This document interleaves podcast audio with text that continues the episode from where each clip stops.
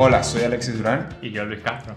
y están escuchando No es solo código, un podcast sobre la vida de dos developers que comparten su perspectiva como software engineers.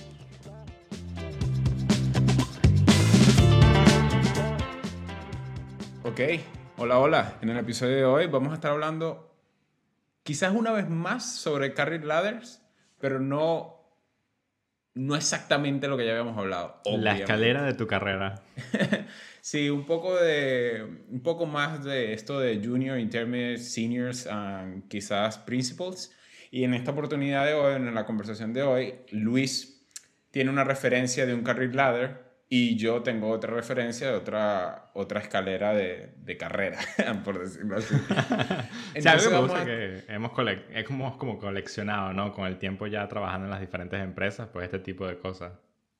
Exacto, y la idea de alguna manera en esta conversación es comenzar a ver un poco las, diferencias, compartirlas con ustedes, digamos algunas impresiones y también determinar un poco cuál sería la estrategia para moverse dentro de esas carreras, dentro de esos, de esos niveles de carrera, sobre todo porque también en temas de tecnología yo creo que el primer quarter y al principio el segundo es cuando comienzan a hablar de estos promotions. No sé si es algo que es normalmente así en todos lados, pero creería que sí, ¿no?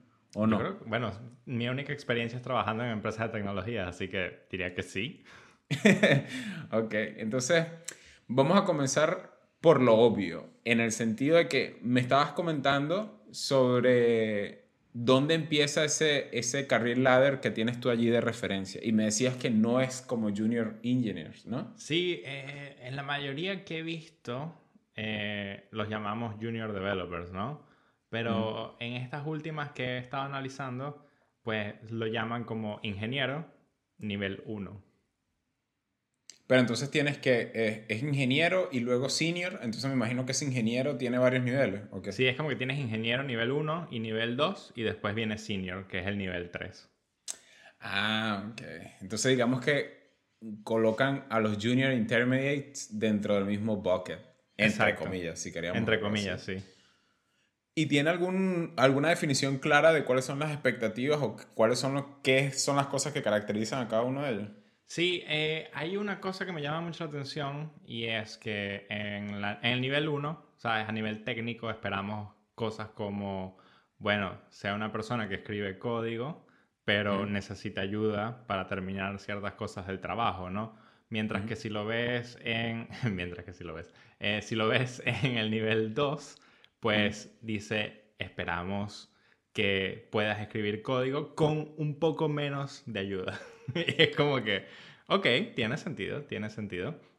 Eh, O sea, que es muy sutil de alguna manera esa diferencia. Sí, y la cosa está en que quizás no hace diferencia en nivel técnico entre esos dos niveles, pero las diferencias en- se encuentran más a nivel del impacto de esa persona, que lo hemos hablado en episodios anteriores, ¿no? El impacto al final define mucho cuál es tu nivel de seniority. Y la otra cosa que habla mucho es como cuáles son las fuerzas que tiene esta persona, cuáles son sus strengths, ¿no?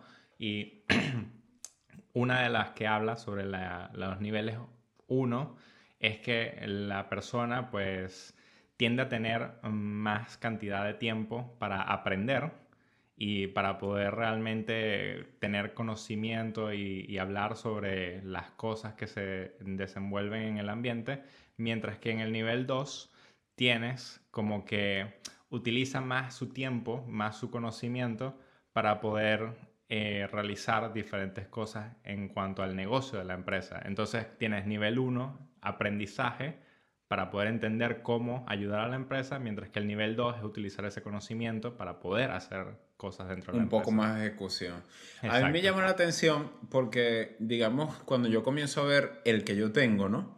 Habla un poco sobre el junior ya lo hace como alguien que puede comenzar a contribuir con Spring Goals, así lo, lo coloca acá, ¿no? Vale. Y no veo ninguna parte de aprendizaje, pero tomando en cuenta, digamos, estas- estos tres niveles, lo que sí veo es que más bien se refieren como junior ayuda a, um, a hacer el sprint, luego viene el engineer que ayuda a entender como cuáles son los objetivos, ¿no? Cuáles son las prioridades del, del- del negocio y comienza como a tener un poco más de overview general. Vale. Y luego el senior lo lleva más como una parte de arquitectura. Dice como que empieza a, a innovar en cuestiones de estándares de arquitectura, y, eh, mejora la calidad del código conforme va trabajando con él, hace pair programming y todo esto. Entonces, lo que me llama la atención es que hay, un, hay una expectation de ejecución tan En pronto como niveles. En, los, en los tres niveles, exactamente. Sí, me Y parece sin em- interesante. Sin embargo, hay un principal engineer aquí también, pero, pero si ya el engineer tenía que hacer cuestiones de arquitecto, el principal, estoy leyendo aquí un poco, el senior, ¿te refieres? No, no, no, digo, el principal por encima del, del, del senior. Lo que digo es que si ya te estaba hablando de arquitectura en el senior, ¿qué esperarías tú de un principal? Bueno, algo que me llama la atención a mí es que cuando, cuando defines principal, en mi opinión, y esta es como Ujú. mi opinión personal, ¿no? Principal se refiere mucho a eso, a nivel de arquitectura, entender cómo anticipar esos problemas técnicos que podrían tener a nivel de producto y tomar estas decisiones a nivel de arquitectura y tratar de evitar esos problemas que podrían existir, ¿no? Eh, como que también es la persona que entiende cuál es la arquitectura actual del sistema Ujú. y for- como que forma una parte mayor del negocio. O sea, tiene la habilidad de hacer reviews, aprobar los pull requests o todo este tipo de specs técnicos que otras personas realizan, pero con la visión de la empresa a nivel de producto, no a nivel solo técnico, ¿me entiendes?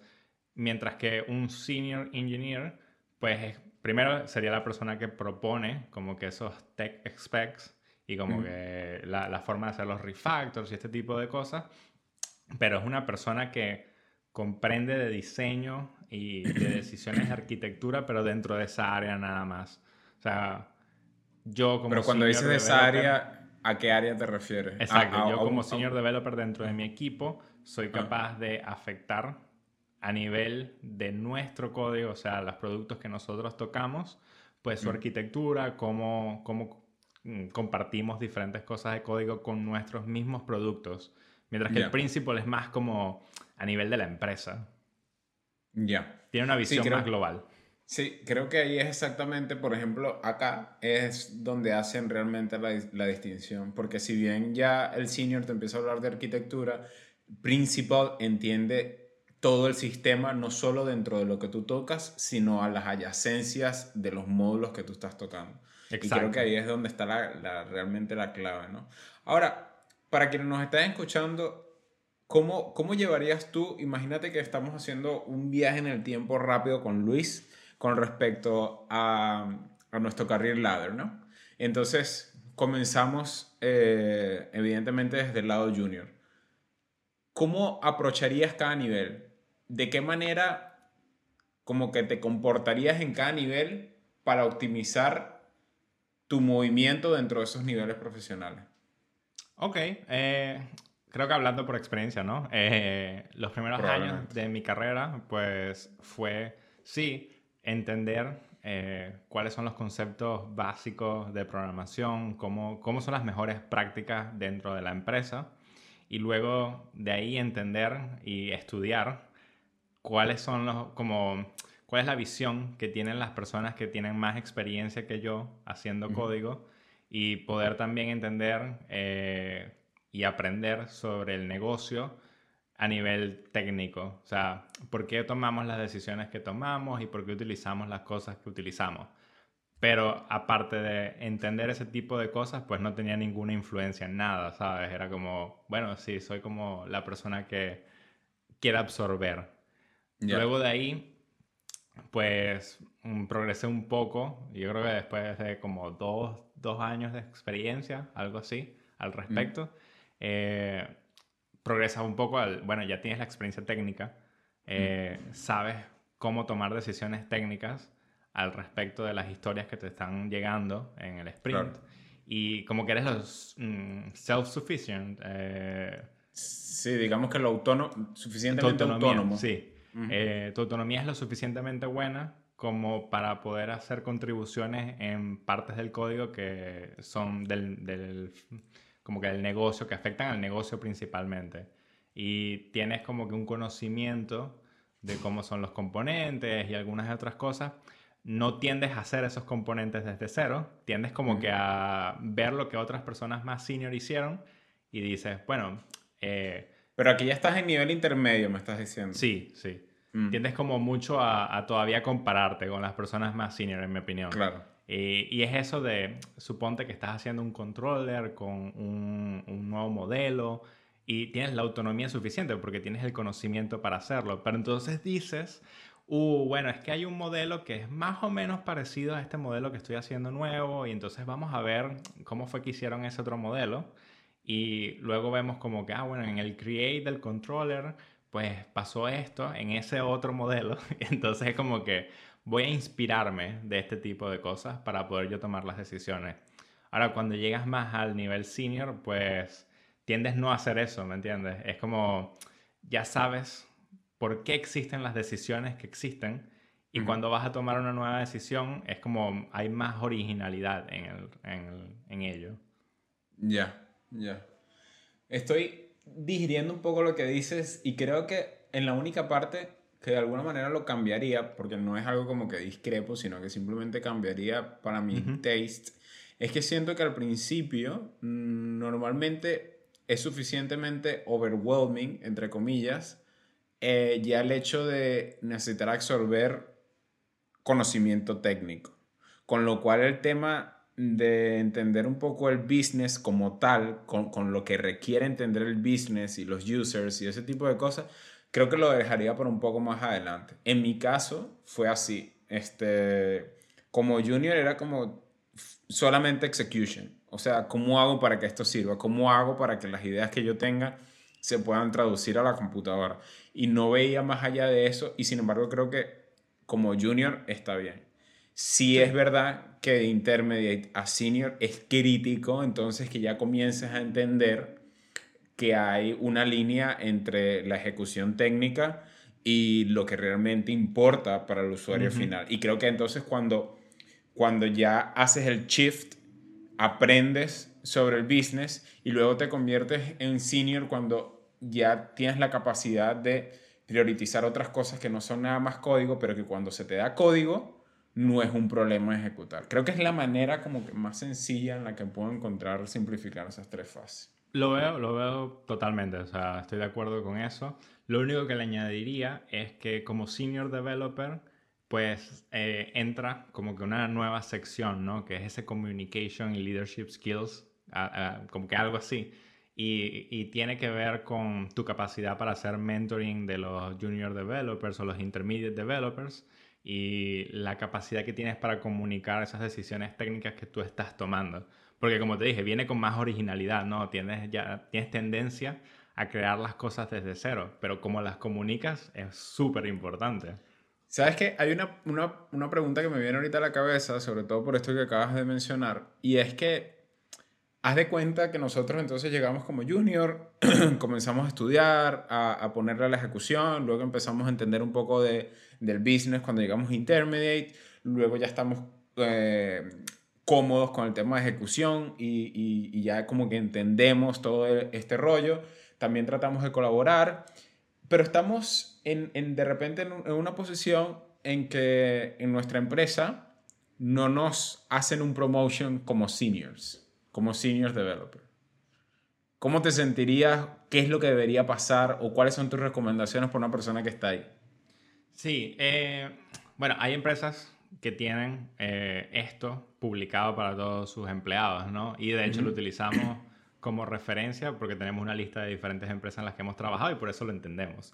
Eh, hay empresas que no. Y en esas que no, pues es mucho más difícil porque la decisión tiende a, a, ver, a tener mucho impacto de tu manager. Y mm. cuál es la opinión dentro de tu manager. En las empresas en las que es todo lo contrario, y me voy a tratar de ir con las que son todo lo contrario, donde esto es público y esta información está disponible para todos los empleados, porque Sí, en la otra, en el otro caso no tengo mucho que hablar, ¿sabes? no, hay eh, manera. sí. Eh, no solo la decisión depende de tu manager, sino que la decisión depende del grupo que trabaja contigo. Es como si tú te ves como senior developer las demás personas con las que trabajan te ven como senior developer, eh, tienes un área de impacto como senior developer y te ejecutas en las cosas que la empresa describe como senior developer, la gran mayoría, no todas obviamente, porque te puedo apostar que en, en carril largo de cada empresa siempre habrán cinco o seis cosas que se esperan y puedes que cumplas tres, dos. Claro. Em, pues ya depende de tu manager, en cierta forma, entender cuál es la visión del equipo y expresar esa visión del equipo hacia la persona. O sea... Pero ¿qué harías tú de manera personal como para empoderarte de esa, de esa transición? Si sientes que de alguna manera, mira, estoy haciendo todo, pero las cosas no se están moviendo. ¿Qué podrías eh, hacer tú? Primero me basaría en, ok, estoy haciendo todas las cosas, siento que estoy haciendo todas las cosas, tengo un track de esas cosas que he hecho, porque sentirlo no es realmente, ¿sabes? Tenerlo, los, como que dicen, los datos. Eh, después que tengo esos datos, pues es hablarlo con mi manager en forma de, estas son las cosas que yo he hecho, por lo cual considero que aplican a estas cosas dentro de nuestro career ladder, ¿ok? Y es el hecho de que hacer saber al manager las cosas que tenemos nosotros de data de nosotros es súper importante, pero luego de eso viene la pregunta de, ahora yo te quiero preguntar a ti, eh, ¿qué otra cosa necesito cumplir para yo poder realmente hacer el paso hacia senior manager o senior developer? Claro. De hecho, eso, eso es algo que, que, me gusta mucho y que en alguno de los episodios anteriores, no recuerdo exactamente cuál lo mencionamos, y que si algo te llevas a la persona que nos está escuchando de este episodio, yo creo que una de las cosas más importantes que te puede llevar es esto. Es que si estás buscando ese promotion o ese aumento de salario o, o este tipo, cualquiera de este tipo de cosas, o inclusive lo que nosotros siempre recomendamos, tener tu currículum siempre listo allí, ¿no? Como, como quien dice, es poner el dedo en esas cosas que has hecho que han, que, han, que han, sido de impacto, ¿no? Esas cosas que de alguna manera te enorgullecen, que es lo que tú mismo decías. Porque una cosa es que tú tengas un feeling de que de repente pues, estás haciendo un buen trabajo, que quizás no es que estés haciendo mal trabajo, pero quizás el impacto que, que de repente se está esperando de ti no lo tengas. Quizás no estás haciendo las cosas que realmente importan para el negocio, sino cosas que de repente te importan personalmente a ti y ya. Pues entonces quizás si la prevalencia en el negocio es algo que a ti te importa o, en el lugar donde estás, quizás deberías eh, ocuparte en estos otros tópicos, ¿no? Entonces ahí es donde viene como colocar el, dedo en esas cosas que valen la pena mencionarle a tu manager. Sí. Por ejemplo... Algo, sí, sí. Algo que es súper importante es que esto es una lista de cosas, ¿ok? Y tienden a ser las cosas más importantes que la empresa considera pero también tienes que ver el punto de vista de tu manager. Entonces, por eso ponerle como que la, pasarle la pelota a tu manager y decirle, ok, yo considero que cumplo con estas cosas, pues dime tú ahora qué es lo que yo debería tener para poder pasar a ese siguiente rango. Claro, ¿qué es lo que, es lo que me falta? Hay otra, otra, otro tip también que he escuchado varias veces, que es un poco sobre, un poco como decimos en Venezuela, de picar adelante, ¿no? Y es como antes de llegar al momento en el que se va a tener esta conversación, es un poco de hablar y setear ciertas expectativas. Es como, ¿qué es para ti, manager, lo que, cómo definirías una persona que en mi rol, uh, ¿cómo se llama? Meet the expectations o, sobre las expectativas. ¿Sabes lo que te quiero decir? Sí, que, es exitoso en este rol. Exacto. Entonces, definir con tu manager, sin necesidad de hacer ninguna negociación, cuáles son las maneras de ser successful en la posición en la que estás y luego trabajar sobre ese plan para luego llegar a la conversación que estamos haciendo nosotros. Eso también te va a dar un poco más de hechos reales y tangibles a los que puedas revisitar cuando, cuando estás en este tipo de, de situaciones. Pues. Sí, totalmente. Y al final, esto, eh, este tipo de listas y este tipo de cosas, si bien hay empresas, como dije antes, que no son públicas, pues puedes hacerle la petición a tu manager, si no lo es, de que te haga un listado de cuáles son las cosas más importantes dentro del cargo, como para tener conciencia al respecto. Muy bien, entonces ya sabes, arroba no es solo código, arroba Duranla, Alexis Durán, arroba Castrolen, Luis Castro y déjanos saber lo que opinas y lo que quieras escuchar. Nos vemos. Nos vemos.